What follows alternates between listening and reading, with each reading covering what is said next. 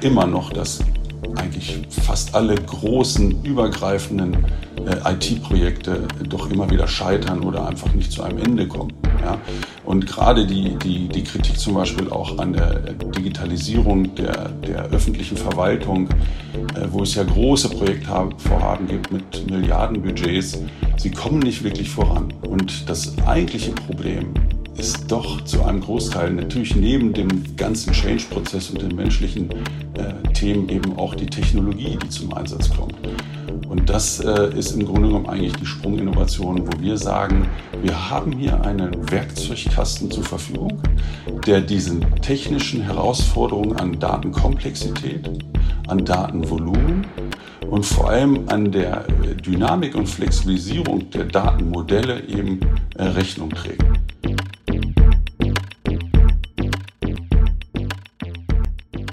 Danke für euer Interesse. Herzlich willkommen zu Sprint, dem Podcast für Menschen, die Neues neu denken. Mein Name ist Thomas Ramge und ich freue mich sehr auf unseren heutigen Gast, Jan Bus. Jan ist CEO der Cortex AG, die einen universellen Datenspeicher entwickelt hat und der Datenbanken und den Umgang mit Daten revolutionieren könnte. Wie das genau geht, da gehen wir gleich in die Tiefe. Danke, Jan, dass du dir die Zeit nimmst. Ja, vielen Dank, Thomas. Danke für die Einladung. Jan, euer System, euer IT-System, das heißt Cortex, Klammern natürlich irgendwie in Rückbindung an das menschliche Gehirn. Was ist Cortex? Was kann, was macht eure Technologie? Also Cortex ist als Firmenname und auch als Produktname nicht ähm, ohne Grund so genannt worden.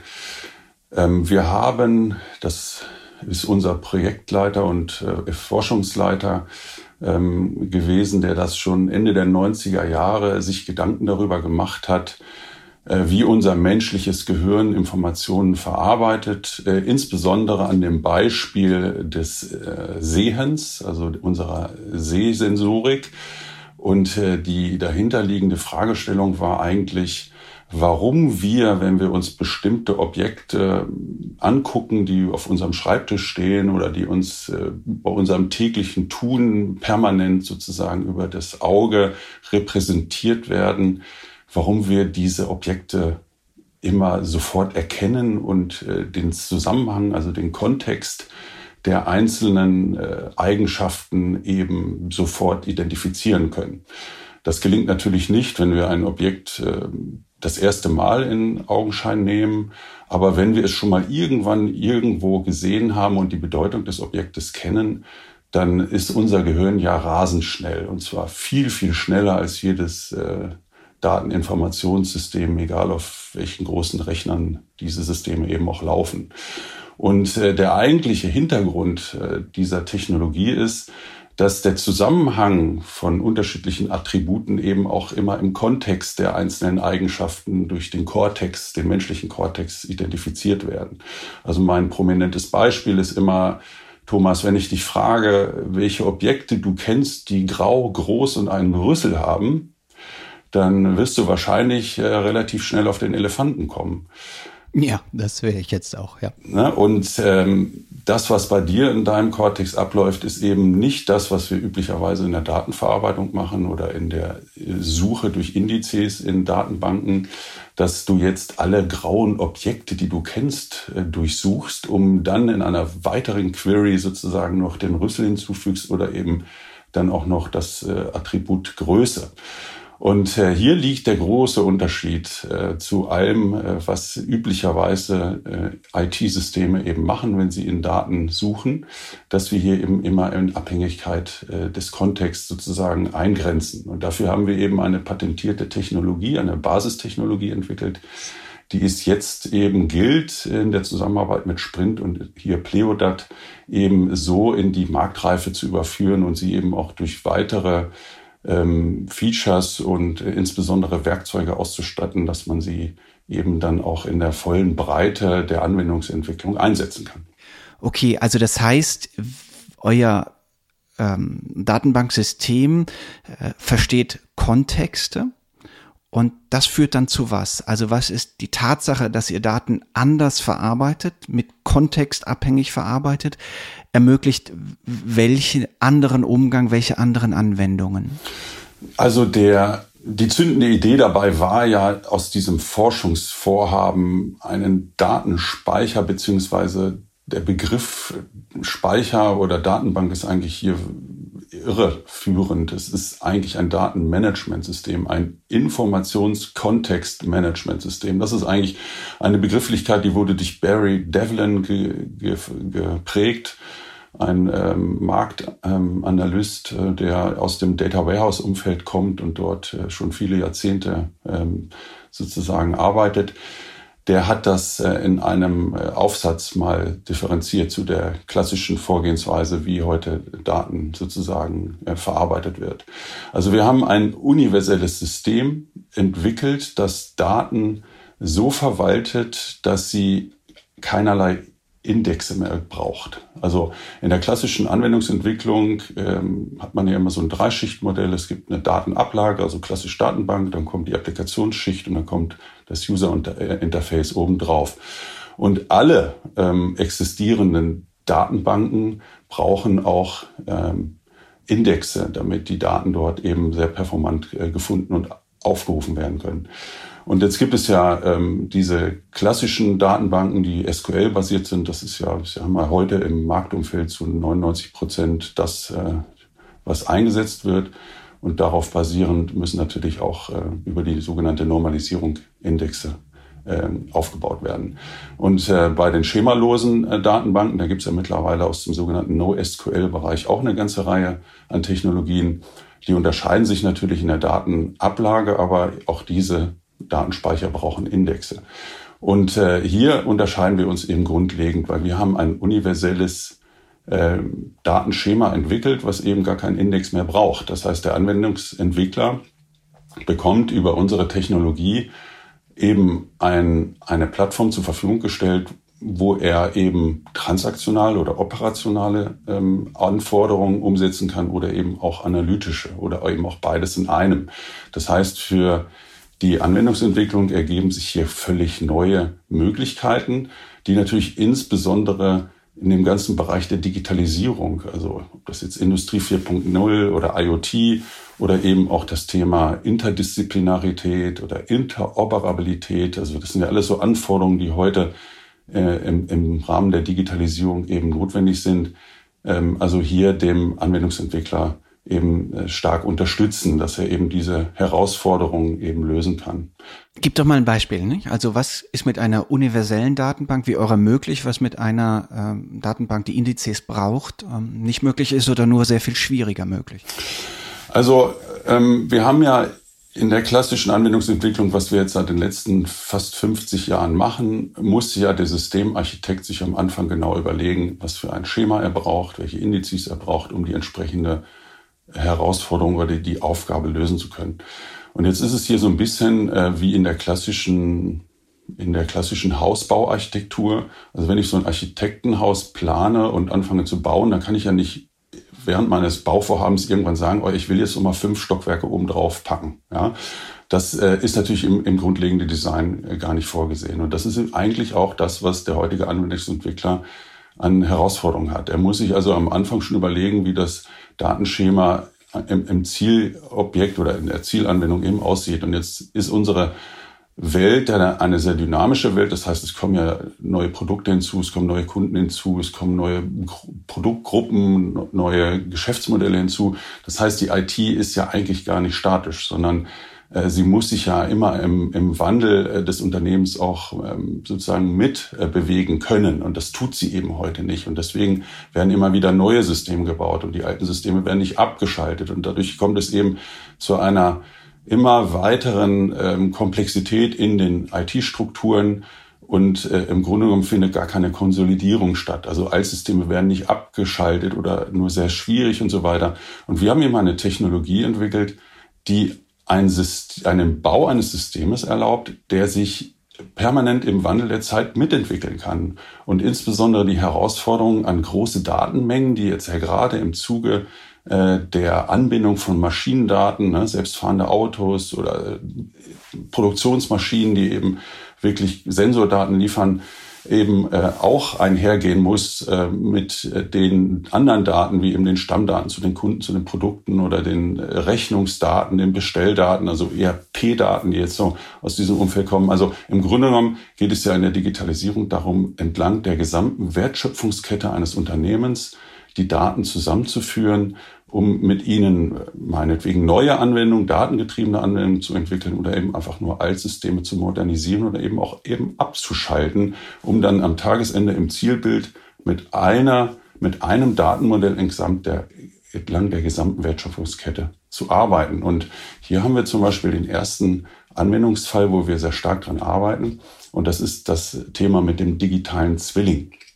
Der digitale Zwilling ist unserer Meinung nach eine, ja, eigentlich die Basis äh, für alle Digitalisierungsvorhaben, weil ich muss ja das digitale Abziehbild meines reellen Geschäftsobjektes auch in einem IT-System äh, möglich machen, weil nur so kann ich eben äh, sozusagen auch äh, alle diese ganzen Prozesse in meiner Wertschöpfungskette eben auch abbilden. Also so einen Single Point of Source oder Single Point of Truth so, also diese, dieser Traum eines, eines jeden Fachbereichs, dass man wirklich äh, mit einer Wahrheit spricht und nicht mit N-Wahrheiten, wie wir das eben heute in all den unterschiedlichen Systemen äh, wiederfinden. Hm. Nun ist die Cortex AG jetzt, hat ja schon ein Produkt, was auch verkauft. Was ist denn so, ich weiß nicht, ob du Namen nennen darfst, du kannst es ja auch ohne Namen sagen, ohne Firmennamen. Was ist denn für dich ein Anwendungsfall eurer Kunden, der, der besonders beeindruckend ist und der im Grunde das sehr gut exemplifiziert, was du gerade abstrakt beschrieben hast?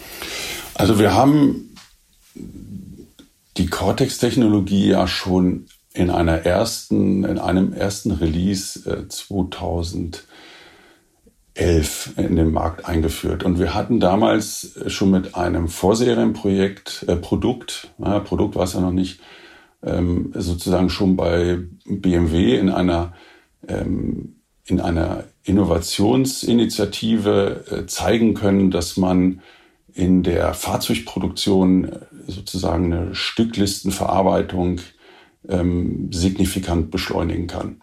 Also wir haben in dem Fall gegen ein Großrechnersystem, äh, das so eine Stückliste in einem in einem Zeitfenster von 120 äh, Sekunden äh, sozusagen kalkuliert hat, konnten wir das Problem in wenigen Millisekunden lösen und zwar nicht auf einem Großrechner, sondern auf einem Laptop. Also wirklich einer einer ganz kleinen Infrastruktur. Ähm, jetzt ist in diesem Projektvorhaben, da waren das ist eine recht komplexe äh, Geschichte, wie solche Fahrzeuge heute in der Produktion eingesteuert werden. Man muss sich da einfach vorstellen, so ein Fahrzeug besteht ja aus mehreren tausend Einzelteilen. Und bei BMW ist eben so eine Besonderheit, dass eben die Konfiguration des Fahrzeuges, so wie der Käufer es im Autohaus mal bestellt hat, eben eine sehr große Variantenvielfalt zulässt. Und ähm, hier musste halt in jedem in jedem Falle die Konfiguration mit, den, mit einem Regelwerk abgeglichen werden, unter welchen Bedingungen das Teil sozusagen in dem Fahrzeug verbaut werden kann. Ne? Also klassisches Beispiel, ein Cabrio, ähm, in einem Cabrio kann man kein Schiebedach einbauen. Ne? Das ist logisch, zumindest wenn man so einen Stoffverdeck hat, dass das nicht geht. Ja. Wäre nicht so wirklich sinnstiftend. Wobei, wer weiß, vielleicht ist das die nächste große Innovation. Wer weiß das, ne? Cabrios mit Schiebedach. Auf jeden Fall gibt es bei BMW, ich glaube, so knapp 1,2 Millionen Bauteile, die möglich, die möglich sind, äh, dass sie verbaut werden können. Und hier muss halt jedes dieser Bauteile gefragt werden oder ob es in das Regelwerk reinpasst. Und das konnten wir halt aufgrund von unserer Strukturierung eben wirklich signifikant äh, beschleunigen. Und das ist eine Herausforderung, die uns natürlich äh, heute in vielen Bereichen wiederfindet. Also Lieferkettengesetz ist ja so was ganz Prominentes, was heute äh, durch die Zeitung geht, also äh, dass eben sichergestellt werden muss, äh, dass ich bestimmte Compliance-Regeln erfülle mit meinen, mit meinen Lieferanten, dass da nicht Kinderarbeit eingesetzt wird oder dass da nicht irgendwelche äh, Verbrechersyndikate dran beteiligt sind. Äh, oder im Bankenbereich das Thema Know Your Customer, das ist eigentlich im Grunde das Thema Geldwäsche. Ähm, gerade auch im internationalen Bereich. Also es gibt ganz viele solche Herausforderungen, wo man im Grunde genommen diese Komplexität von Stücklisten ähm, sozusagen berücksichtigen muss. Äh, Portfolio-Management im, auch wieder im Anlagebereich, also Investmentbanking, Einzelrisiken sozusagen zu einem Gesamtrisiko zu, zu aggregieren und trotzdem eben, äh, ich sag mal, Ross und Reiter zu kennen. Ja? Also bei klassischen ähm, Statistikwerkzeugen oder Business Intelligence Werkzeugen, da hat man dann zwar immer irgendwelche Kennzahlen, aber man kann im Grunde genommen eigentlich die einzelnen ähm, Geschäftsobjekte nicht mehr identifizieren, die das, äh, die gesamte Kennzahl sozusagen dann äh, aggregieren. Ja? Also das ist ein Anwendungsbereich, äh, wo man mit Cortex eben große Vorteile hat, dass man eben solche analytischen Fragestellungen äh, eben so granular eben äh, und vor allem auch schnell und, und äh, flexibel und äh, generisch eben, das heißt universell nutzbar aufbauen kann, ohne dass man immer einer ganz spezifischen Fragestellung sozusagen ähm, vom Design her hinterherläuft. Ne? Also man kann es wirklich universell einsetzen. Verstehe. Was du jetzt gerade beschrieben hast, hört sich für mich zumindest jetzt erstmal so an, als ob damit ein IT-Problem einfach besser gelöst wird, nicht? Aber ähm, ihr seid ja jetzt auch, du hast es eben schon angedeutet, in Kooperation mit, mit der Bundesagentur für Sprunginnovation, mit einer eigenen Firma, die heißt Pleodat, das ist eine Art äh, Co-Gründung äh, zwischen Cortex AG äh, und der Bundesagentur. Und da soll ja nun Sprunginnovatives entstehen, also keine höhere Effizienz, sondern grundsätzlich Neues. Wenn du mal, ne, wenn du mal wirklich weit rausblickst und überlegst, was wäre möglich, wenn das und das geleistet wäre, was ist das Ziel dann der sprunginnovativen, Innovat äh, sprunginnovativen Ambitionen, die ihr habt? Also es gibt dort ja berechtigte Kritik an diesem Gedanken der vierten äh, industriellen Revolution, weil viele sagen, na ja, also erstens hat die Revolution ja gar nicht stattgefunden, zweitens ist es doch eigentlich nur eine Weiterentwicklung der dritten Industrierevolution, also der Automatisierung äh, von Fertigungsprozessen durch Einsatz von EDV. Wenn man jetzt aber die Herausforderungen dieser vernetzten Idee über die gesamte Wertschöpfungsketten oder gesamte Märkte und so weiter, wenn man die mal technisch sozusagen zerlegt, dann muss man doch feststellen, dass die heutige Basistechnologie, die immer noch zu 99 Prozent eingesetzt wird, diesen Anforderungen überhaupt nicht gerecht wird. Ja, man versucht jetzt über, über große Cloud-Rechenzentren äh, durch Microservices und, und DevOps und ähnliche Vorgehensweisen äh, dem Problem Herr zu werden. Aber wir sehen ja auch immer noch, dass eigentlich fast alle großen, übergreifenden äh, IT-Projekte doch immer wieder scheitern oder einfach nicht zu einem Ende kommen. Ja, und gerade die, die, die Kritik zum Beispiel auch an der Digitalisierung der, der öffentlichen Verwaltung, äh, wo es ja große Projektvorhaben gibt mit Milliardenbudgets, sie kommen nicht wirklich voran. Und das eigentliche Problem ist doch zu einem Großteil natürlich neben dem ganzen Change-Prozess und den menschlichen äh, Themen eben auch die Technologie, die zum Einsatz kommt. Und das äh, ist im Grunde genommen eigentlich die Sprunginnovation, wo wir sagen, wir haben hier einen Werkzeugkasten zur Verfügung, der diesen technischen Herausforderungen an Datenkomplexität, an Datenvolumen und vor allem an der äh, Dynamik und Flexibilisierung der Datenmodelle eben Rechnung trägt. Das heißt, in unserem äh, Datenverwaltungssystem können eben die Datenschematas oder Datenmodelle dynamisch angepasst werden an den jeweiligen Anwendungsfall. Und das Ganze kann natürlich auch auf unterschiedlichsten ähm, ich sag mal, Rechnersystemen oder Cloud-Systemen, also man spricht da von sogenannter Plattform, äh, Agnostik äh, eben völlig unabhängig äh, betrieben werden. Ein Teil der Daten kann on-premise oder on the edge, also direkt im, im Device, also im Fahrzeug zum Beispiel, wenn wir über autonomes Fahren nachdenken, äh, betrieben werden oder eben auf einem Großrechner irgendwo in einem Cloud-System. Also alle diese ähm, Anforderungen können wir hier mit ein und demselben Softwarecode sozusagen bedienen. Und das ist schon etwas, was die Welt überhaupt nicht kennt. Und die sozusagen der Kundennutzen, der daraus entsteht, ist, dass natürlich IT-Projekte wesentlich schneller umgesetzt werden können. Also die Laufzeiten, die sogenannte Time to Market, die verringern sich signifikant, wenn man diese Technologie einsetzt, was natürlich einen riesen Impact auf die Kostensituation äh, natürlich wiederum hat. Also entweder, dass die Organisation kann große äh, Kostenblöcke einsparen oder sie nutzen die vorhandenen Ressourcen, um mehr Projekte, Projektvorhaben eben umzusetzen. Und da sind wir hier wirklich äh, in Prozentzahlen und in, in, äh, in Produktivitätskennzahlen, die sind wirklich bahnbrechend und nicht gekannt. Und deswegen kann man hier, und das sind wir ja auch sehr stolz drauf, dass die Sprint eben nach ihrem ähm, Kriterienkatalog eben Cortex oder die Cortex-Technologie eben auch als Sprung ähm, also sprunginnovationsrelevant eben identifiziert hat.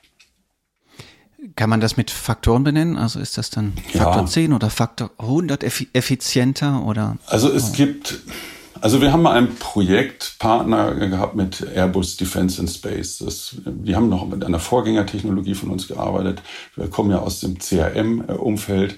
Und die haben äh, unser altes CRM-System damals ein bisschen zweckentfremdet und haben so Projektportfolio ähm, Management gemacht. Also wenn man sich vorstellt, dass so ein großer Konzern äh, zum Beispiel ein, ein großes Schiff baut, äh, dann gliedert sich ja so ein Riesenschiff in hunderte von Einzelprojekten auf. Und der Gesamtprojektleiter, der wollte natürlich immer auch den Überblick bekommen, welche Projekte jetzt gerade grün sind und welche sind gelb oder welche sogar rot, wo man dann intervenieren muss oder genau hingucken muss, damit das Gesamtvorhaben eben nicht irgendwie äh, in die Verzögerung, äh, in die Aus also zum Beispiel die Auslieferung zum Kunden sich verzögert.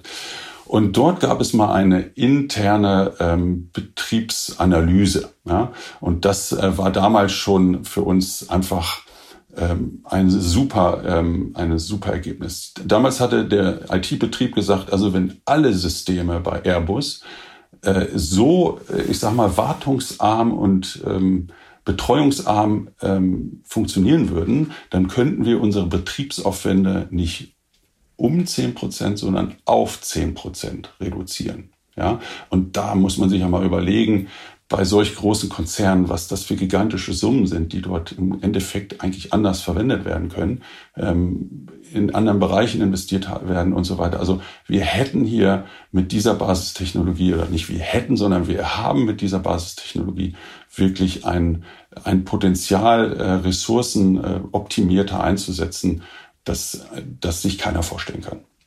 Okay, das, das wäre jetzt in dem Fall Faktor 10 gewesen. Wenn eure Technologie so gut ist und auch schon so ausgereift ist, dass sie in Organisationen sehr, sehr viel Mehrwert stiftet, warum verkauft ihr sich dann nicht von selbst wie geschnitten Brot? Ne? Ihr seid seit sehr langem an diesem Thema dran. Die Cortex selbst oder du bist seit zehn Jahren dabei. Die Technologie selbst hat ihre Wurzeln in den 90er Jahren, wie du eben beschrieben hast, sogar in den 80er Jahren von eurem, von eurem äh, Gründer kommend. Warum braucht es dann so lange, um Markterfolg herzustellen?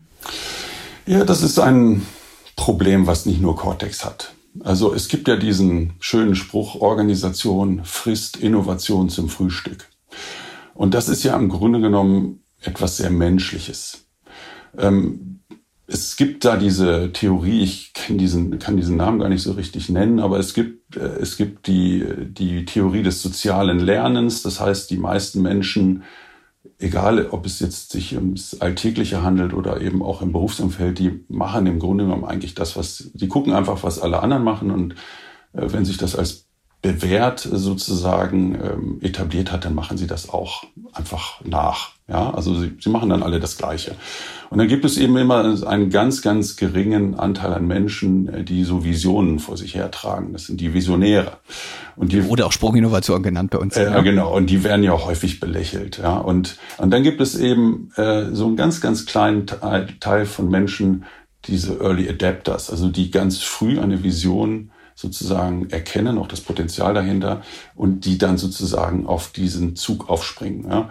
Und ich denke mal, ähm, Steve Jobs zum Beispiel, das war so ein Early Adapter oder auch ähm, Bill Gates. Ne. Die haben also wie frühzeitig erkannt, das waren ja selber, glaube ich, keine Visionäre, aber sie haben eben erkannt, äh, dass da etwas, eine große Möglichkeit besteht und die konnten dieses Thema eben mit den entsprechenden Mitteln aufgreifen und eben dann, natürlich haben denen auch Zufälle geholfen und so weiter. Und dann ist das Ganze irgendwann in so einen Selbstläufer gekommen und hat sich dann viral verbreitet. Und im Grunde genommen äh, stehen wir als, als Technologie eben auch genau in dieser Phase, dass wir einfach die Leute suchen, äh, die eben wissen, dass sie mit dem, was sie heute an technischen Möglichkeiten am Markt vorfinden, eben die Probleme der Zukunft nicht lösen werden. sondern eben etwas, also wirklich neue Wege gehen müssen. Und diese ähm, äh, Menschen suchen wir und hoffen natürlich auch, dass wir gerade mit dieser Sprint-Plattform eben auch Leute, ähm, ich sag mal, identifizieren oder sie uns identifizieren können, um mit den ähm, Menschen in Gespräch zu kommen.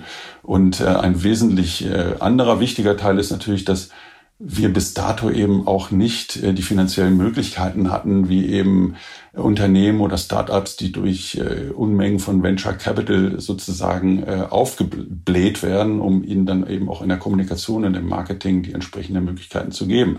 Wir sind bis dato rein eigenfinanziert. Wir haben das organisch alles geschafft aus, aus Projektgeschäften, die wir in der Vergangenheit gemacht haben. Und eigentlich ist uns aber schon auch klar, dass äh, man für so ein Unternehmen auch andere Mittel einsetzen müsste in der Kommunikation, um den Bekanntheitsgrad eben hier auch noch äh, zu erhöhen.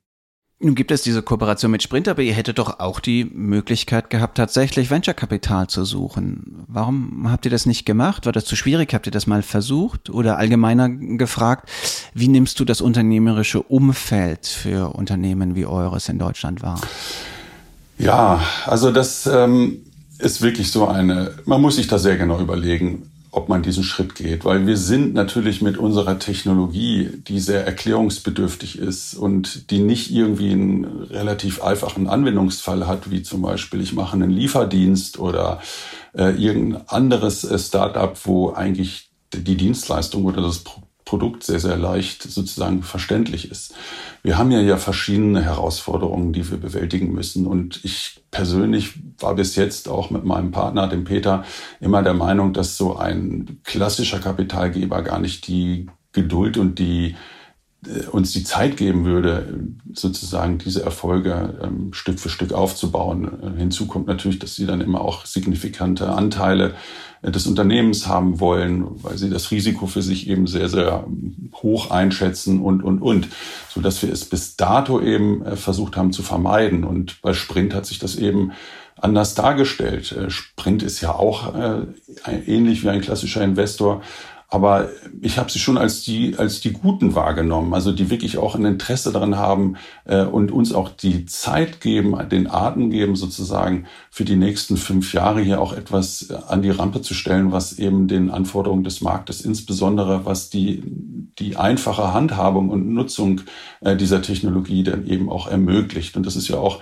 ein großes äh, Ziel dieser gemeinsamen Unternehmung Pleodat, dass wir eben diese Basistechnologie, die ja tatsächlich schon äh, zu zu, ähm, ich sag mal, großen Projekterfolgen bei, bei groß, in der Großindustrie eben auch geführt haben. Wir sind ja auch schon mal zum Top-Innovator im Volkswagen-Konzern sozusagen prämiert worden. Also äh, es geht nicht darum, diese Technologie überhaupt in, in in die Machbarkeit zu bringen, sondern sie eher in die Marktreife zu transformieren und die entsprechenden Werkzeuge dafür bereitzustellen, dass eben ein Anwendungsentwickler, der eine klassische Ausbildung hat, eben auch sehr barrierefrei äh, diese Technologie einsetzen kann. Du hast eben ne, die, die Zeitmarke fünf Jahre genannt, bis dahin ein Produkt zu haben, was vermutlich sehr viel leichter dann und leichter verkäuflich ist. Malen wir doch mal ein optimistisches Szenario aus. Also jetzt im Idealfall, ihr kommt so voran, wie du dir das vorstellst, dann seid, steht ihr wo in 15, 15 Jahren und was hat eure Technologie dann verändert? Also technologisch gesehen sagt Peter, also unser Forschungsleiter, Genau, Peter Palm, der Peter auch die Palm. Idee dazu hatte. Genau, ne? Also ja. der, dieses Projekt im Grunde seit 25 Jahren, wenn ich es richtig sehe, mindestens genau. verfolgt, richtig? Ja, und, und Peter sagt immer, wir stehen mit dem Cortex heute da, wo das T-Modell von Henry Ford in der Fahrzeugproduktion in den äh, 20er Jahren des letzten Jahrtausends gestanden hat. Also er sieht noch so viel Optimierungspotenzial, äh, wo man Cortex noch performanter, noch universeller einsetzen kann und, und so weiter und so fort. Ich glaube, dass die größte Herausforderung, die wir zurzeit haben, ist einfach diesen, diesen diese kommerzielle Sichtbarkeit. Also wir sind ja äh, heute schon in der Lage und setzen und haben ja auch Projektpartner und, und bauen ja auch schon Produkte mit der Bundesdruckerei zum Beispiel ein äh, Identitätsmanagementsystem, was auch sehr, sehr revolutionär ist, wo man wirklich jedem einzelnen Datenobjekt über ein Zertifikat eben auch eine eigen einen Eigentümer zuweisen kann mit entsprechenden Berechtigungen. Also auch etwas, was, was die digitalisierte Welt dringend braucht, um diesen, diesen ganzen ähm, Cybercrime-Themen etwas entgegenzuwirken oder zu stellen. Äh, also wir machen da schon ganz, ganz viel. Aber es ist eben noch nicht so, dass, es, dass wir diesen einen Leuchtturm haben, äh, dieses, dieses Großunternehmen oder diese große Organisation, die eben uns vollumfänglich das Vertrauen gibt und sagt, jawohl, ihr habt das technologische Potenzial, die Dinge wirklich anders zu machen mit all den schon von mir beschriebenen Vorteilen. Äh, der fehlt uns eben noch. Aber wenn wir den erreichen, da bin ich mir sehr sicher, dann wird es wie ein, ein, ein Lauffeuer vonstatten gehen, weil im Grunde genommen, wenn man sich diese großen marktbeherrschenden Firmen heute angucken, die technologisch gesehen, auch wenn sie dann vielleicht jetzt in Großrechner, äh, unterwegs sind, aber im Grunde genommen eigentlich ihr Paradigma nie geändert haben und sie immer noch in Spalten und Tabellen ihre Daten verwalten, dann muss ich sagen, dann ist das das disruptive ähm, Potenzial ist, ist einfach da und es ist gigantisch weil am Tagesende die Vorteile von Cortex so überwiegen, dass das vielleicht vergleichbar ist wie mit der Analogfotografie und der Digitalfotografie, ja? Äh, oder mit dem klassischen Handy und dem Smartphone. Ne? Also niemand hätte ja gedacht, dass Nokia innerhalb so kürzester Zeit äh, in der Klasse, ich sag schon mal, Bedeutungslosigkeit verschwinden kann. Äh, und das denke ich, das ist im gesamten IT-Bereich eben, also die, die Zeit für etwas Neues ist da. Und von daher kann ich überhaupt nicht sagen, wo wir in zehn Jahren sind. Also natürlich arbeiten wir daran und wir haben auch den Anspruch, dass wir ein internationales Unternehmen aufbauen wollen, das einen neuen Technologiestandard etabliert. Und wir suchen, weil man natürlich nicht die gesamte Werkbank sozusagen betreuen kann und auch nicht aufbauen kann, wir suchen halt Systemintegrationspartner oder auch Softwareentwickler, die eben sagen, das ist eine super Technologie, ich will meine neue Anwendung auf Cortex bauen.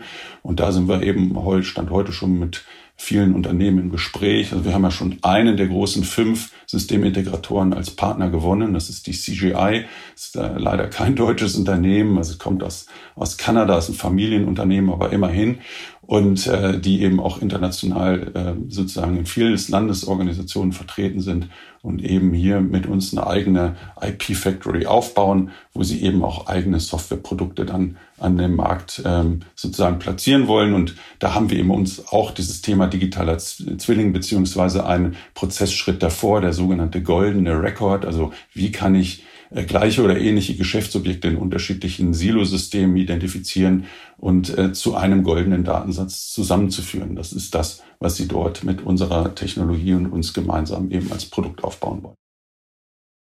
Als du eben beschrieben hast, ne, das ist sowas wie ähm, das Smartphone oder die Digitalfotografie, da spuckte bei mir im Hinterkopf die Frage rum, ist das eigentlich vergleichbar als Paradigmenwechsel mit Quantum Computing? Aber äh, dann stelle ich mir die Frage, Quantum Computing per se ist ja eher was für Spezialanwendungen, ne, für, bestimmt, für bestimmte Rechte an. Wenn ihr ja, wie der Name universale Datenbank ja sagt, im Grunde sehr, sehr universell seid, würdest du also hinkt der Vergleich? Ist sowas wie äh, Quantencomputing oder könnte man fast sogar sagen, okay, vielleicht ist der innovative Sprung nicht ganz so groß wie bei Quantencomputing, aber dafür ist der, das Anwendungsfeld viel größer?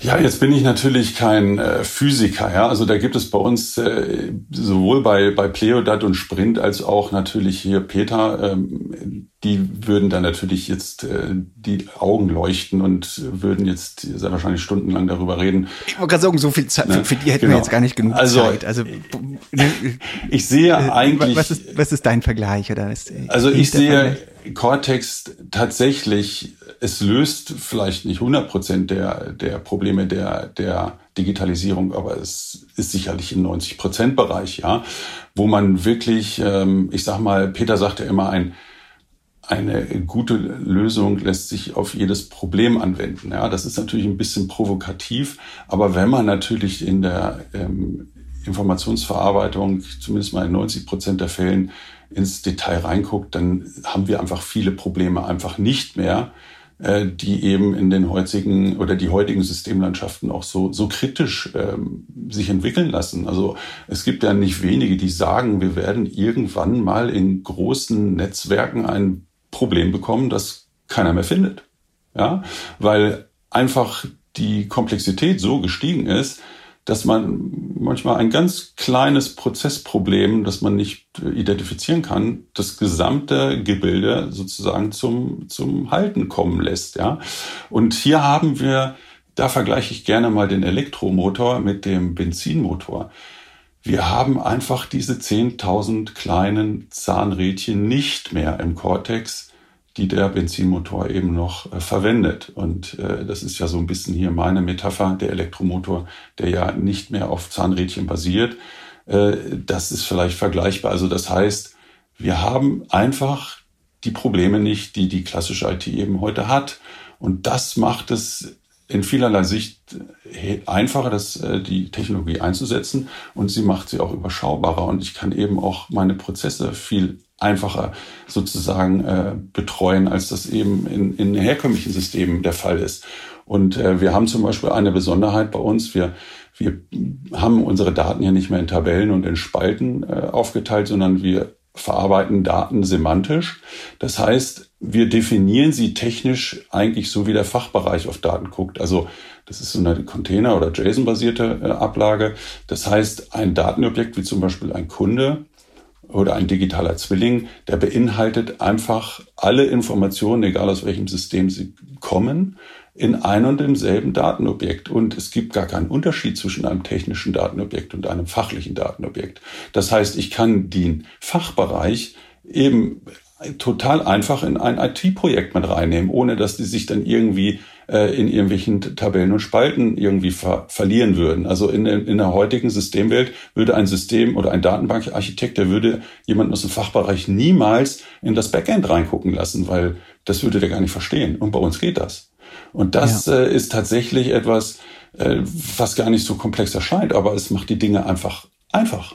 Und das ist der genau. Clou an der Sache. Inklusive der Abschaffung aller Datensilos, wenn ich es richtig verstehe. Das ist das große Ziel. Ja, beziehungsweise äh, das ist auch hier das schön, die schöne Möglichkeit. Ich habe hier jetzt gar nicht das Riesenprojekt, wo ich jetzt sage, dieses Host-System löse ich jetzt äh, sofort ab mit Cortex und der Fachbereich rollt mit den Augen, weil er weiß, oh, jetzt sind hier wieder ein paar Millionen weg und ich habe äh, zwei Jahre lang ein IT-Projekt, was mich eigentlich einen Haufen Ressourcen verschlingt, sondern bei uns kann man das inkrementell machen, also evolutionär. Darum geht es im Grunde genommen, äh, eben sukzessive sich die Prozesse anzugucken in den, in den äh, Fachbereichen äh, und sie eben auch mit einer entsprechenden Innovation anzu, anzureichern, so dass der Fachbereich auch gleich sozusagen einen Mehrwert für sich auch erkennen kann und nicht einfach nur erstmal sagt, ja, wir sind jetzt mal zwei Jahre lang in einem Projekt drin und versuchen alles, was da ist, mal nachzuprogrammieren und am Tagesende ähm, werden wir dann nach zwei Jahren sehen, ob es eine, ob es eine Innovation war für den Fachbereich oder nicht. Das ist hier mhm. überhaupt nicht ähm, sozusagen die Vorgehensweise, sondern hier tatsächlich so, wie wir ja auch projekttechnisch schon unterwegs sind, nämlich äh, agil, also in Sprints sozusagen sich einzelne Problemstellungen herauszupicken und sie eben auch innerhalb von 14 Tagen äh, so an die Rampe zu stellen, dass der Fachbereich sagt, hey, wow, das ist jetzt mal wirklich schnell gegangen und ich habe sofort einen Mehrwert für mich. Wie gut ist denn euer System kompatibel mit den alten Systemen. Du hast ja das Legacy-Problem der großen IT-Systeme angesprochen, nicht? Nun stellt sich für mich die Frage, okay, jetzt kommt ein System, was im Grunde mit einem technischen Paradigmenwechsel arbeitet. Vielleicht ist es ja dann noch schwerer, an die alten Systeme ranzuflanschen und eigentlich nur etwas, was geeignet ist, um von der grünen Wiese aus from scratch irgendwie neu zu starten. Das ist etwas, womit wir jetzt insgesamt mit, mit Sprint und Pleodat ähm, sozusagen einen großen Schwerpunkt drauf legen, dass wir dort sozusagen diese Barrierefreiheit äh, verringern, Daten aus, aus solchen Legacy-Systemen in, in Cortex zu überführen. Ähm, ich persönlich sehe hier nicht so die, die, die, ähm, die Probleme, weil wir haben ja heute schon viele, viele Schnittstellen, wenn ich mir insbesondere das Thema der Datenintegration von ähm, von transaktionalen Systemen, also operationalen Systemen in analytische Datenbanken angucke, also das Thema Datenintegration in Data Warehouses oder in Data Lakes oder wie sie Data Fabrics und was da heute alles so an, an, äh, an Schlagwörtern äh, sozusagen existiert, da gibt es ja schon einen Haufen Schnittstellen, wo wir sozusagen die Daten übernehmen und auch übernehmen können in unseren Datenspeicher. Nein, das eigentliche Problem, was wir haben, ist, dass dieses, diese Vorgehensweise eben am Markt und insbesondere auch in den, in den Ausbildungen der, der Nachwuchskräfte eben überhaupt nicht vorkommt. Es ist schlicht nicht bekannt, wie man mit so einer Cortex-Technologie eben arbeiten kann. Und das äh, spiegelt sich natürlich auch im Arbeitsmarkt wieder. Es gibt keine Leute, äh, die Cortex können und die Erfahrung damit hat, obwohl das Ausbildungs, der Ausbildungsumfang gar nicht so groß ist, äh, das zu erlernen. Aber es ist natürlich, da sind wir wieder beim Thema Organisation, Frist, Innovation. Ähm, dass äh, es eben für die Unternehmen eben auch ein gewisses Risiko darstellt. Neben einer kleinen Firma äh, gibt es die Technologie morgen noch, äh, kriege ich äh, Leute am Markt, die eben auch mit dieser Technologie umgehen können. Also da muss ja auch ein neues Denken in den Köpfen entstehen, weil man ja im Grunde genommen die Welt des Bekannten verlässt. Ich hatte mal vor einigen Jahren in einem äh, Pitch einen Senior-Entwickler, der jahrzehntelang Datenbankentwicklung gemacht hat. Und der hat gesagt, Herr Bus, wenn ich Ihre Technologie jetzt verwende, dann kann ich 20 Jahre Karrierewissen in die Toilette kippen. Ja, und damit war eigentlich für mich schon klar, niemals äh, wird er sich auf diese Technologie einlassen, weil es im Grunde genommen eigentlich alle seine Vorteile, seine persönlichen Vorteile wegnimmt, die einfach nicht mehr gebraucht werden. Und das ist eben ähm, gerade auch im Beratungsumfeld ein großes Problem. Ich dachte, am Anfang äh, meiner Vertriebstätigkeiten und äh, äh, des Business Developments, dass ich müsste eigentlich nur zu den großen Beratungshäusern hingehen, den McKinseys dieser Welt, den Deloittes und wie sie alle heißen, um ihnen sagen, ihr seid doch die, die zum Kunden geht und Innovation reintragt. Ja? Aber weit gefehlt. Die Interessen sind ja ganz andere. Die leben ja von den Manntagen und Projektjahren und Jahrzehnten, die sie da verkaufen, vom Body-Leasing-Geschäft und die haben eigentlich nicht wirklich das Interesse, äh, eine Technologie zum Kunden zu tragen, wo der Kunde dann sagt, ja toll, ich kann jetzt 90 äh, Prozent meiner Ressourcen einsparen oder sie anders einsetzen. Äh, das würde ja sofort sich auch auf deren Auftragssituation sozusagen auswirken. Und das muss man eben auch erstmal erkennen für sich selber, um dann eben zu gucken, dass man es irgendwie doch direkt zum Kunden trägt. Und das, äh, ja, weil dort ist der Mehrwert und nicht bei den. Äh ja, verdammte Hacke, die Fahrtabhängigkeiten, ähm, die treiben auch euch um als, als Sprunginnovation. Es geht ja allen Sprunginnovatoren so. Insofern, man muss mit dem Sprung aus äh, der Fahrtabhängigkeit raushüpfen und dann, wird das Neue möglich. Jan, ganz, ganz vielen Dank. Erstmal schon für, ne, für diese vielen interessanten Einsichten zu einem ähm, Produkt und zu eurer Technologie. Lass mich dir noch die letzte Frage stellen, die ich allen, allen meinen Gästen stelle, die sich eben herausspringt aus dem, wofür du jetzt Spezialist bist, nämlich die Frage, welche Sprunginnovation außerhalb des, äh, der Datenverarbeitung würdest du dir denn für das Jahr 2050 am allerliebsten persönlich wünschen? Ja, du hast mir ja die Frage schon vorab sozusagen angekündigt und ich äh, habe da doch tatsächlich drüber nachgedacht und ich meine, da gibt es so viele Felder, ob das jetzt im Gesundheitsbereich ist äh, oder eben in, in Dingen, wie man die Welt auch friedlicher machen kann. Äh, gerade äh, jetzt in den, in den aktuellen Zeiten mit dem Krieg äh, in der Ukraine äh, oder auch in den sich zuspitzenden äh, Konflikten äh, der Großmächte in dieser Welt. Also es gibt eigentlich so viele Bereiche, äh, wo wir Sprunginnovationen brauchen. Überbevölkerung ist ja auch nochmal ein Thema. Aber ich glaube, also ich bin dann für mich zu dem Schluss gekommen, dass wir das Thema der, der Energienutzung, also ich denke mal hier, die Kernfusion wäre so ein Thema, wo ich sage, wenn man das gelöst kriegen könnte, dass äh, man tatsächlich äh, vielleicht äh, in der Energiegewinnung neue Wege beschreiten kann. Ähm, aber wie gesagt, das hat man ja auch schon vor 30, 40 Jahren gesagt, dass das noch 50 Jahre dauert, bis man da so weit ist. Und ich glaube. Ah, aber da, da kommt ja jetzt Bewegung rein. Aber jedenfalls die, die Grundidee zu sagen, wenn wir quasi überflüssige, saubere Energie im äh, saubere Energie im absoluten Überschuss haben, dann glaube ich sogar, dass die Welt wahrscheinlich eine friedlichere werden könnte, weil dann fallen ja die ein oder andere Kriegsursache fällt dann ja schon mal weg. Jan, ich danke dir ganz, ganz herzlich für die vielen äh, Einsichten. Wir wünschen euch äh, mit Cortex, aber natürlich auch äh, im Eigeninteresse mit dem Projekt Cleodat, also in Kooperation mit der Sprint, ganz, ganz viel Erfolg in den kommenden Jahren und dass wir in fünf Jahren widersprechen und sagen, ey, eigentlich, wir sind mittlerweile Standard, oder? Das wäre toll. Und äh, alle Hörer, die äh, wirklich Interesse haben, sich äh, die Cortex-Technologie etwas einfacher oder mal einfach mal anzugucken. Also wir haben ja bei uns auf der Webseite heute schon die Möglichkeit, hier dort Evaluationslizenzen herum rauszugeben. Man kann sich eigentlich sehr einfach die Technologie runterladen, um sie mal auszuprobieren und so weiter. Und es gibt auch schon reichlich Dokumentation. Also äh, fühlt euch alle eingeladen, mit uns in Kontakt zu treten und äh, diese neue spannende Technologie einfach mal auszuprobieren. Ja, vielen Dank, Thomas. Klasse. Danke dir nochmal. Und natürlich auch Dank an euch, liebe Hörerinnen und Hörer, wie immer, äh, dass ihr uns eure Zeit geschenkt habt.